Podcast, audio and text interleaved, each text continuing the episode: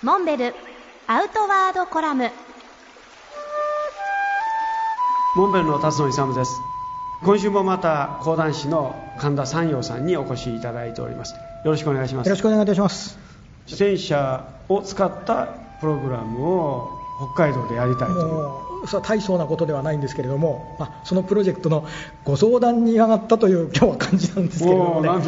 東京でやっぱり子育てしたんですが自転車に乗れる場所がないんですよ。公園でも何でも乗っちゃいけないっていうところが多くてですね子供がなかなか自転車独り立ちできないんですだから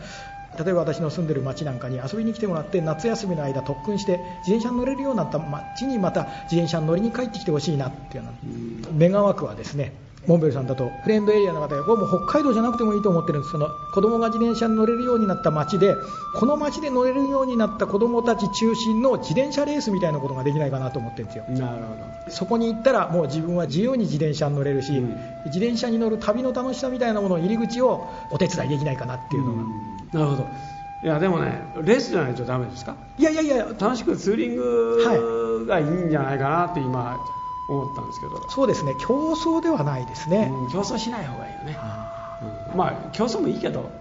あの方法は別にして自転車に乗れるように練習しに来る地方のはいはい。自治体が、そうですね。まあというかエリアが受け、え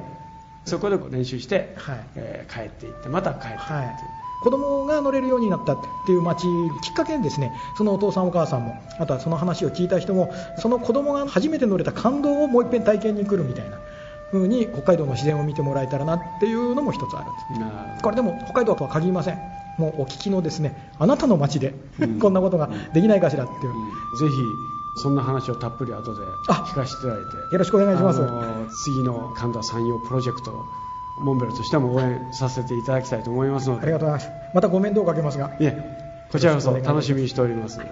本日は講談師の神田山陽さんにお越しいただきました。ありがとうございました。ありがとうございました